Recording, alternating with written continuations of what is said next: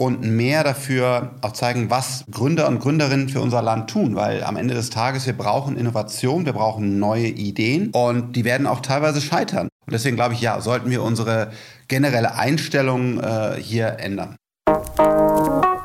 Hallo und herzlich willkommen bei How to Hack, dem Podcast von Business Punk. Mein Name ist Thorsten Giersch und gemeinsam mit dem ganzen Team versuchen wir, euch auf Ideen zu bringen für eure Karriere in der Arbeitswelt, wie sie eben heute ist. Und das mit sehr spannenden Gästen, nämlich Leuten, die es geschafft haben, als Kreative, die erfolgreich sind als Unternehmerinnen oder Unternehmer, als Gründer, Gründerinnen oder sich eben einfach hochgearbeitet haben in einer großen Company. Lasst euch inspirieren und auf Ideen bringen in den nächsten 30 Minuten. Viel Spaß dabei! Meinen heutigen Gast. Kennt ihr mit Sicherheit aus dem Fernsehen. Er war sieben Jahre bei Die Höhle der Löwen, steht aber auch sonst auf ganz vielen großen Bühnen und ist einer der wesentlichen Investoren und eben selbst auch erfolgreicher Gründer, die Deutschland hat. Frank Thelen ist mir gleich zugeschaltet. Wir sprechen über das Gründen, über das, was junge Gründerinnen und Gründer mitbringen sollten, über ihre Schwierigkeiten und wie sie eventuell auch zu lösen sind, was hilft. Hallo Frank, ich grüße mich und danke für deine Zeit. Hallo, schön bei dir zu sein. Du hast vor 30 Jahren, 1994, ich habe deine Autobiografie gelesen, da steht das so schön drin, dein erstes Unternehmen gegründet, Software Solutions Media hieß es. Würdest du sagen, so fange ich vielleicht mal an zu fragen, dass es damals leichter oder schwerer war, ein Unternehmen zu gründen im Vergleich zu heute? Nee, ich glaube, damals war das ähm, schwieriger. Ähm, alleine schon weil es so eine Start-up-Szene oder so, das ist ja heute echt schwer vorstellbar, gar nicht gab, ne? sondern du musstest irgendwie äh, überhaupt erstmal rausfinden, wie du eine Gesellschaft gründest. Ich habe auch erstmal überhaupt ohne, ohne Gesellschaft und damit auch ohne Haftung gestartet. Ähm, und heutzutage hast du ja äh, Bücher, Podcasts, Videos, äh, vorgefertigte Dokumente in der Cloud. Also ähm, damals äh, zum Beispiel auch von der Softwareentwicklung her, ich äh, habe mir CD-ROMs bestellt, auf denen dann aktuelle Source Code, Open Source Software verfügbar war. Also nein, ich würde wirklich sagen, fairerweise, äh, das war damals deutlich schwieriger. Du ahnst die Frage habe ich auch deshalb gestellt, um die quasi logische Nachfrage zu stellen. Wie nimmst du die, das Umfeld für Gründerinnen und Gründer in Deutschland jetzt so im Jahr 2024 wahr, auch im Vergleich, naja, wie vor ein paar Jahren vielleicht mal war?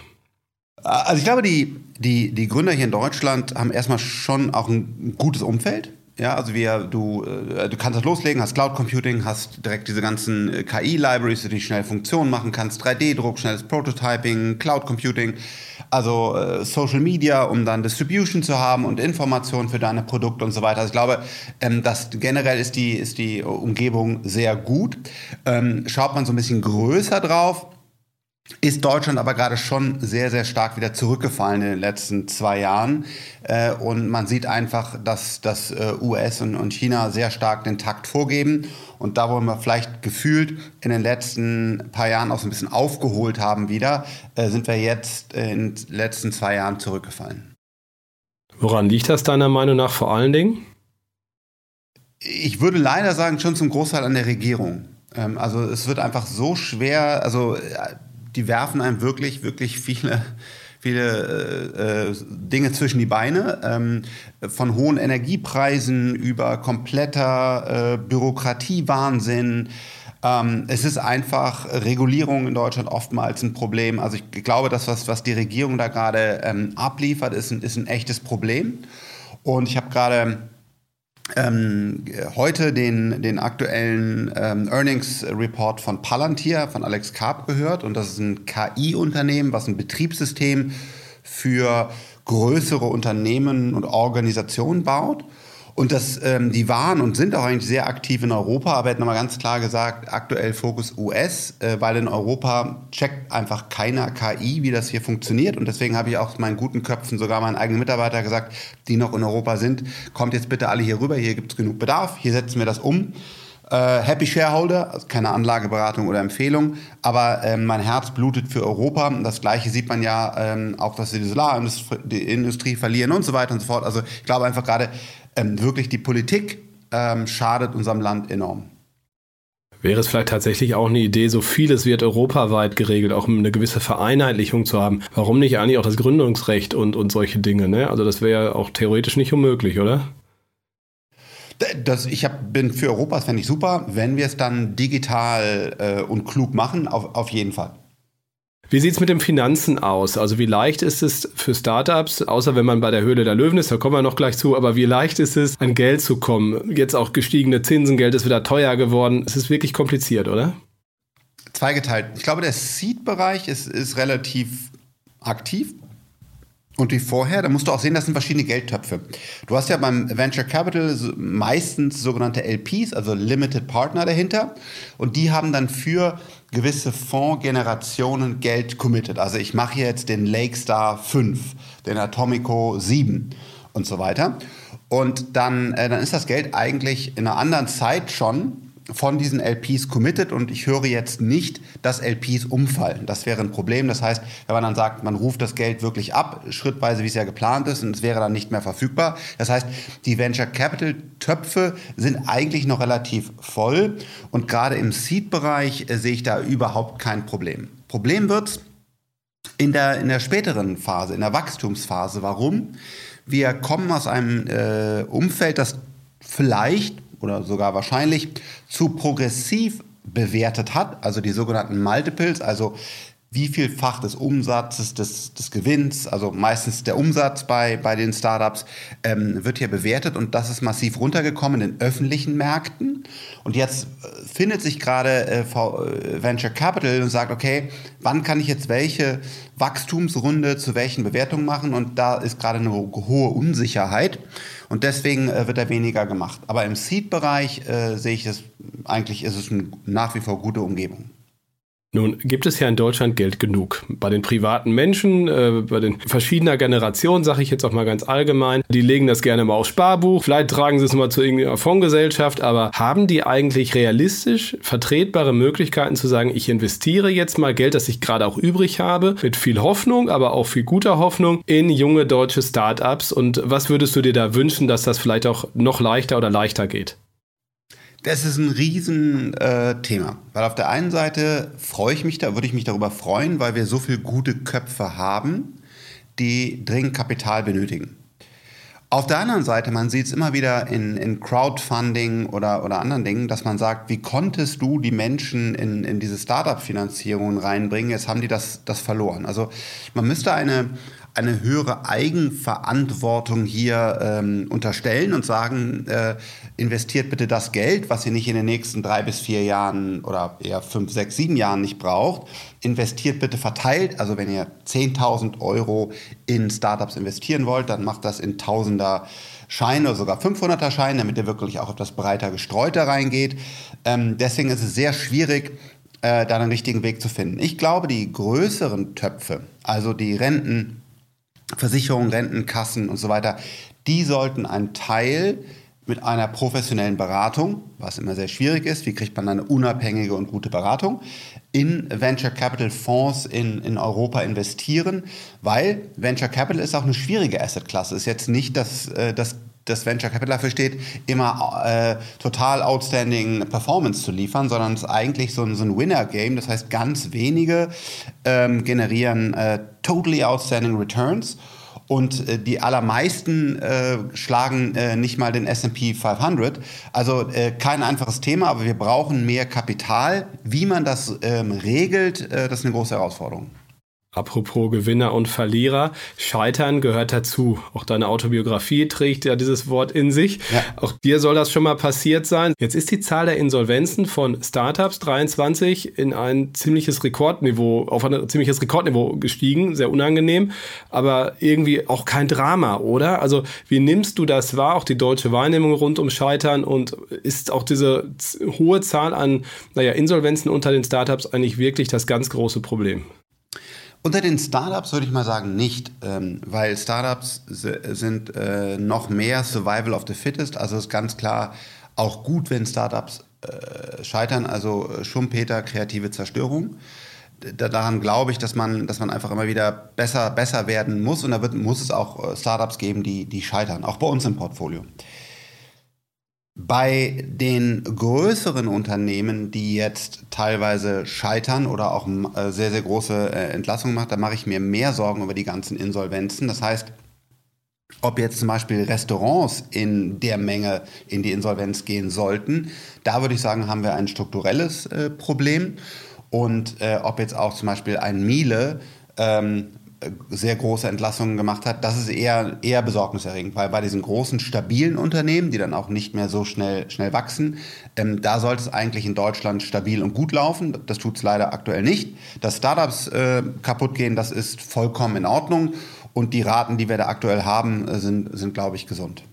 Hast du das Gefühl, dass viele junge Leute das Gründen auch deshalb scheuen, weil sie genau aber davor Angst haben, stigmatisiert zu werden durch ein mögliches Scheitern? In Deutschland vielleicht noch mehr als in anderen Ländern? Ja, wir sind schon eher, oder es gibt Deutschland mehr Neider als vielleicht jetzt in den äh, in USA. Und ähm, das, das, das muss man abkönnen, wenn man, wenn man äh, gründet, dass dann auch Leute, entweder wenn man, wenn man scheitert, dass sie dann wirklich auch Spaß daran haben, sagen, siehst du, habe ich dir doch gesagt, wärst du doch besser bei Siemens geblieben. Und äh, das ist sehr schade. Ich glaube, dass, dass, da, müssen wir uns einfach äh, die Einstellung ändern und mehr dafür auch zeigen, was Gründer und Gründerinnen für unser Land tun. Weil am Ende des Tages, wir brauchen Innovation, wir brauchen neue Ideen. Und die werden auch teilweise scheitern. Und auch äh, die großen äh, Superunternehmen wie ein SAP und ein Siemens und Porsche und so weiter, die heute alle Miele, die, die Sennheiser, die für Deutschland stehen, davon sind auch viele daneben gescheitert.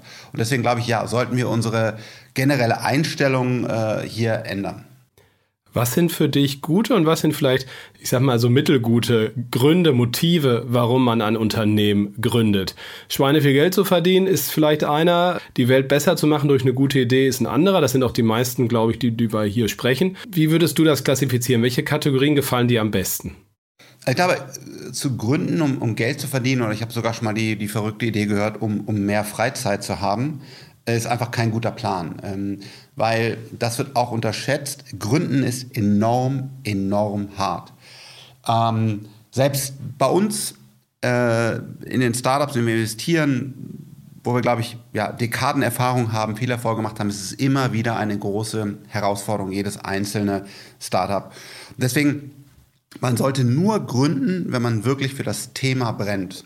Und wenn man sagt, ich habe folgende Idee, ich habe die jetzt mehrfach hin und her gespielt, habe schon mal Prototypen gebaut, hab, kann morgens und abends an nichts anderes mehr denken, habe das mit ganz vielen Leuten durchgesprochen. Dann sollte man gründen.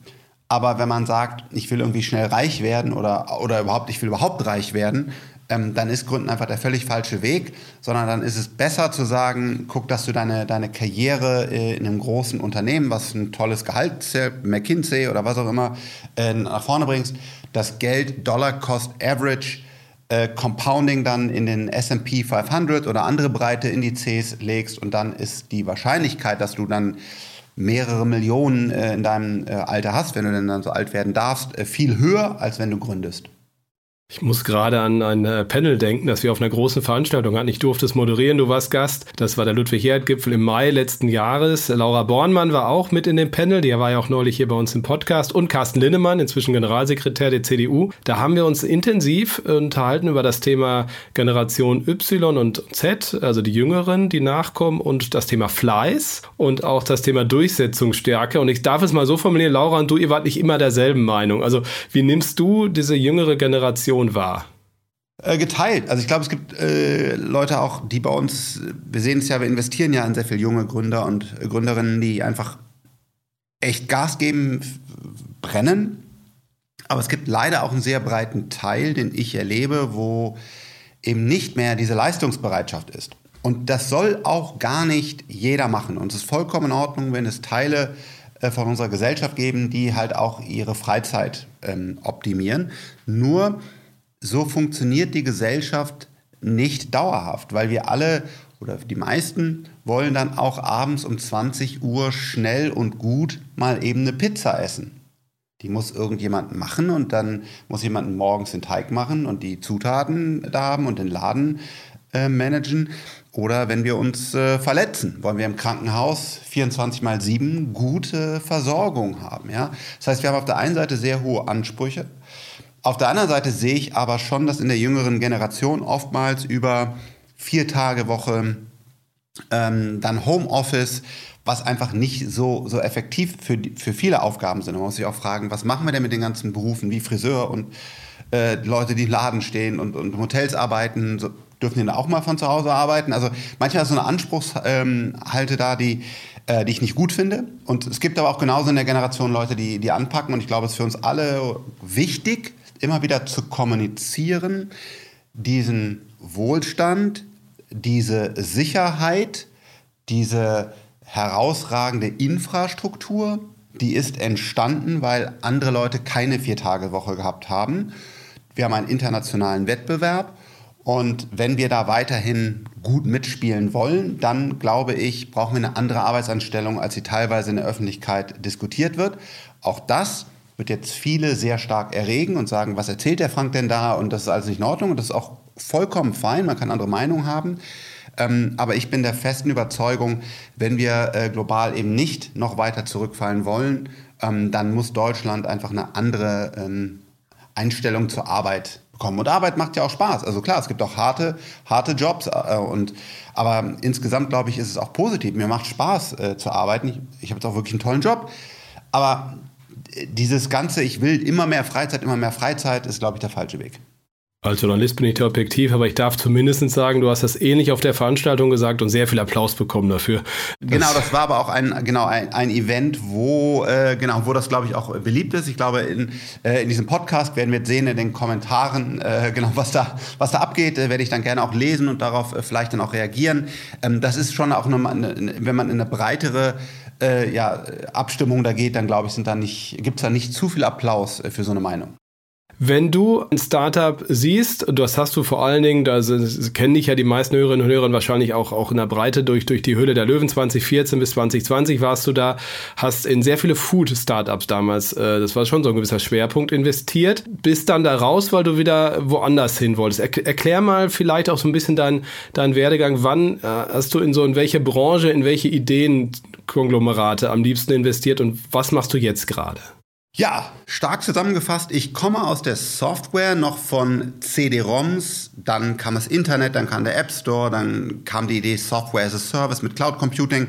Das war quasi immer meine, äh, meine Heimat. Dann gab es äh, die Chance, in die Höhle der Löwen äh, zu gehen. Damals äh, ja eine unbekannte Sendung und man hat gedacht, das wird wahrscheinlich nicht funktionieren, aber ich fand es sehr spannend und dann ist es sehr erfolgreich geworden. Und dann ähm, war ich dort, ich glaube, sieben oder acht Jahre, sieben Jahre wahrscheinlich, ähm, in dieser Sendung. Dann haben wir gesagt, okay, wir müssen, wollen aber auch vernünftiges Geschäft in dieser Sendung machen. Also das meine ich auch dann ernst. Also ich kann nicht, ich bin nicht derjenige, der sagt, das ist hier nur Entertainment, sondern ich wollte auch zeigen, dass das funktioniert, dass man das aufbauen kann. Und dann haben wir relativ schnell gesehen, dass Food-Startups gut passen, weil sie sind interessant zu präsentieren in der Show. Alle Leute lieben Essen oder viele. Äh, wenn ich jetzt eine spezielle Katzenbürste oder keine Ahnung was präsentiere, dann interessiert das halt nur noch 20 Prozent der Zuschauer. Also alle waren die meisten waren interessiert. Es war gut zu präsentieren. Und wir konnten dann ein Playbook aufbauen, wie man dann diese Unternehmen zum Wachsen bringt. Also wie habe ich mit Rewe, Edeka, Rossmann und Co. Kooperationen gemacht? Welche Software, das ist heutzutage Central, äh, was eine sehr, sehr erfolgreiche Softwarefirma in sich selber geworden ist, um dann halt das Ganze zu steuern und so weiter. Das hat wir eben das Playbook gemacht. Und daraus haben wir dann ähm, wirklich viele erstaunlich, also mehrere hundert Millionen Umsatz äh, generiert äh, mit diesen Food Startups. Aber am Ende des Tages war meine Mission, nachdem ich erst meine Autobiografie und danach 10x DNA geschrieben hatte, zu sagen, ich muss in Europa das Kapital, was ich habe, in Technologie reinbringen. Wir fallen zurück. Wir haben keine eigenen Raketen, keine eigenen äh, Satelliten. Ähm, KI und, und Robotics und so weiter fällt in Europa zurück. Das kommt alles aus USA und China. Und deswegen bin ich dann aus der Show rausgegangen, weil ich es einfach zeitlich nicht mehr übereinander gebracht habe. Und das ist auch das, was wir heutzutage tun. Das heißt, wir konzentrieren uns auf, auf die Technologie in, in Europa im Venture Capital Bereich.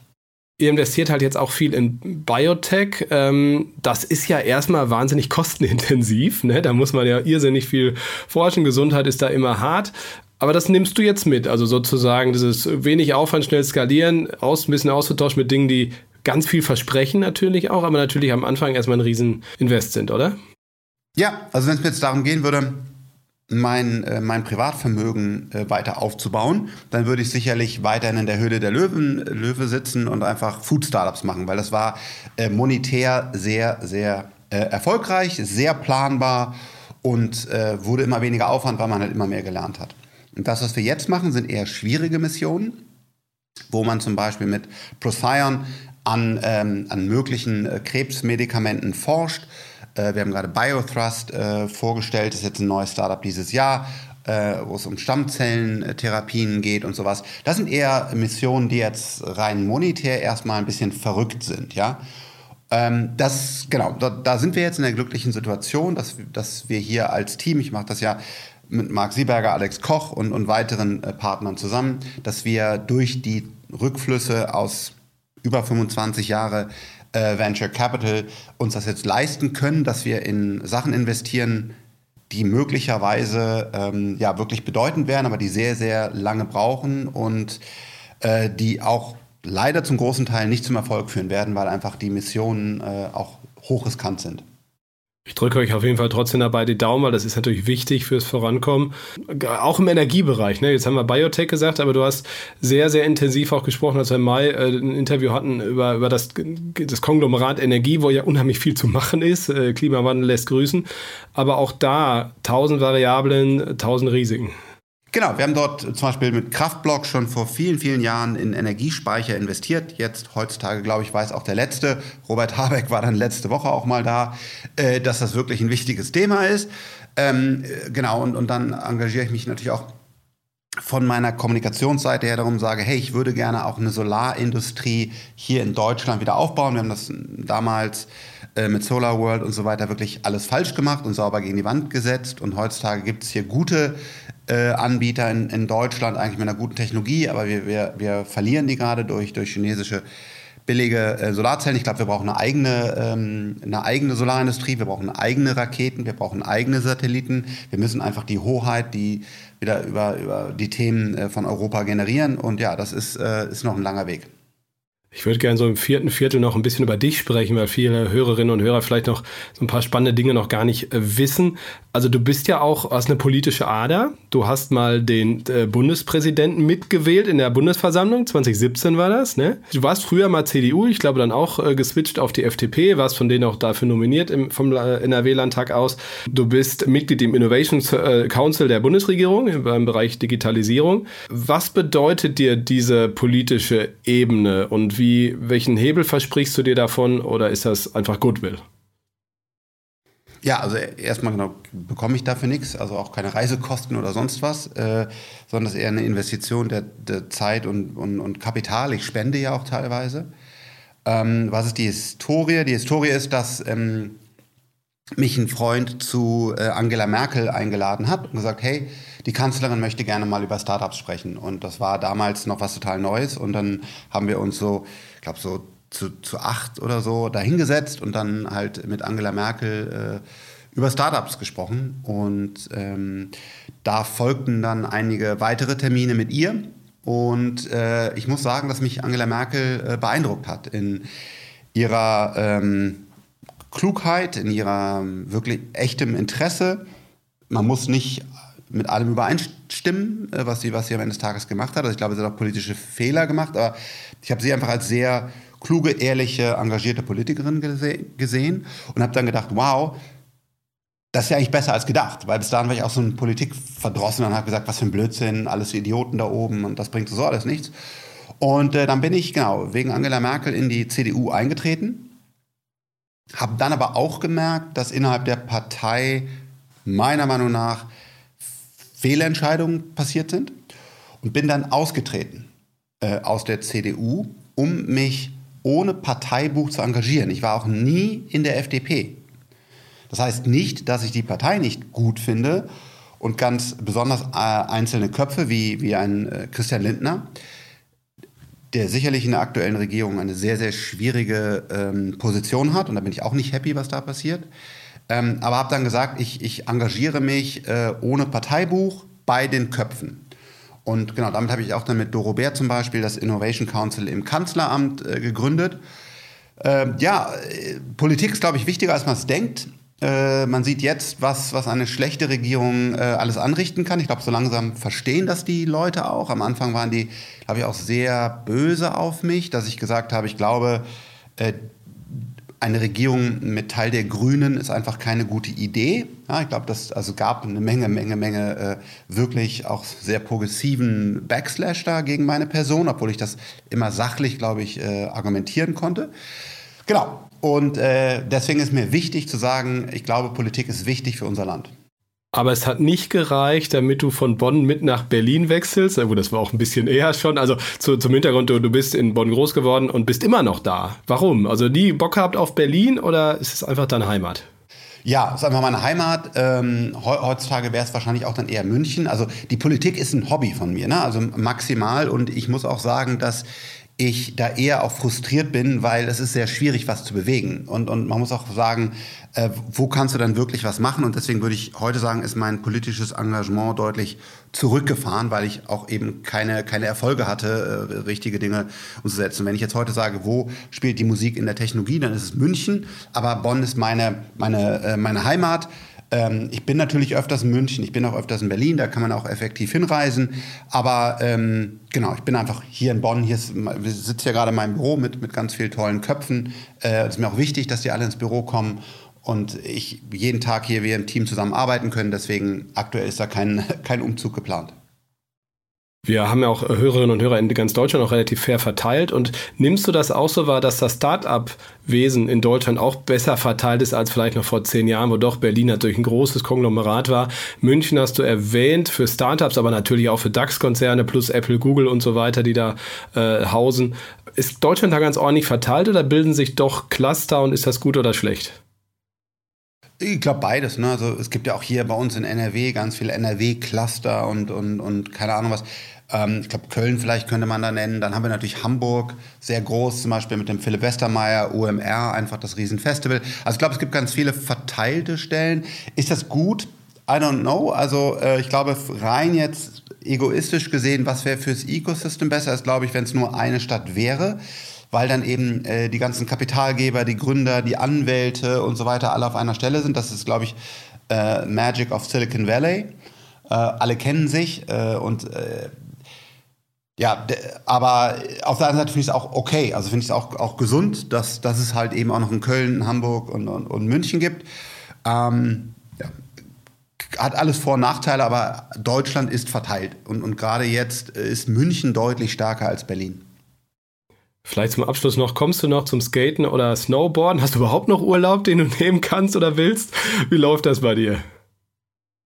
Genau, heutzutage heißt es ja Worktation, nennen das, nennen das manche. Also ich habe, glaube ich, in meinem ganzen Leben nichts anderes gehabt. Ähm, äh, also genau, ich komme dazu. Ich fahre einmal im Jahr äh, mit meiner Frau Snowboard zusammen ähm, und dann genau sind wir da einfach in den Bergen und dann arbeite ich halt abends irgendwie zwei Stunden oder so, mehr nicht, um die wichtigsten Themen durchzugehen. Und dazu komme ich noch. Und wir hatten äh, jetzt gerade im, im, Ende Dezember, Anfang Januar äh, eine tolle Zeit im Schnee äh, auf dem Snowboard. Und äh, das ist mir auch schon wichtig, dass ich ab und zu dann mal ein bisschen meinen, meinen Körper bewegen kann, meinen Geist frei bekomme und ja, einfach in den, in den Bergen snowboarden darf. Ich frage das auch, weil du in der Jugend, glaube ich, sehr viel auf dem Skateboard auch gestanden hast, ne? Und auch Projekte Titus äh, Dittmann und so weiter erinnere ich mich. Äh, das war schon auch dein Ding, oder? Absolut, auch heute noch. Wir haben hier gerade ein paar Meter vom, von meinem Büro entfernt Beton für Bonn, also einen sehr, sehr sogar sehr umfangreichen äh, Skateboardpark, den ich äh, mitfinanziert habe. Äh, auf der anderen Seite, auch gar nicht so viele Meter weit weg von meinem Büro, ähm, ist die größte Outdoor-Halfpipe Europas, äh, die ich noch mit Bagger äh, mitgebaut habe. Also ja, ich bin da engagiert und ich glaube, dass ähm, das Skateboardfahren einem beibringt, hinzufallen, wieder aufzustehen. Ich glaube, wir hätten viele Kinder, die glücklicher sind, wenn sie mehr Skateboard fahren würden. Das zeigt einfach, ist eine tolle Sportart äh, und genau, und deswegen ist sehr gut. Ich habe auch vor wenigen Tagen äh, durfte ich äh, Titus äh, mal äh, wieder treffen. Also genau, Skateboard bin ich absolut äh, begeistert. Ähm, Finde ich immer die Zeit dazu? Nein, aber diesen Sommer will ich mal wieder mehr in, in dem Skatepark fahren. Natürlich jetzt nicht jeden Tag oder so, aber vielleicht mal irgendwie in einem Jahr noch mal so drei, vier Mal Skateboard zu fahren, das wäre super. Das sei äh, auch erlaubt, glaube ich. Haha. Frank, vielen, vielen Dank für diese wilde halbe Stunde mit ganz vielen Themen. Das ist so, wenn man mit dir redet, da muss man vielleicht dreimal reinhören oder mal auf Stopp drücken und was mitschreiben. Ähm, danke dafür auf jeden Fall. Ich äh, drücke dir die Daumen, vor allem natürlich jetzt so Biotech und bei den ganzen Projekten, die auch wirklich unsere Gesellschaft und äh, das Land auch ein bisschen voranbringen. Vielleicht auch nicht nur unser Land, sondern auch ein paar andere äh, Gesundheitsthemen. Echt super wichtig. Und ja, nochmal danke für die Zeit. Ich danke dir und vielleicht auf bald. Ciao, ciao. Das war How to Hack, der Podcast von Business Bank. Vielen Dank, dass ihr dabei wart und ich sage euch, bleibt gesund und erfolgreich bis nächsten Donnerstag. Tschüss.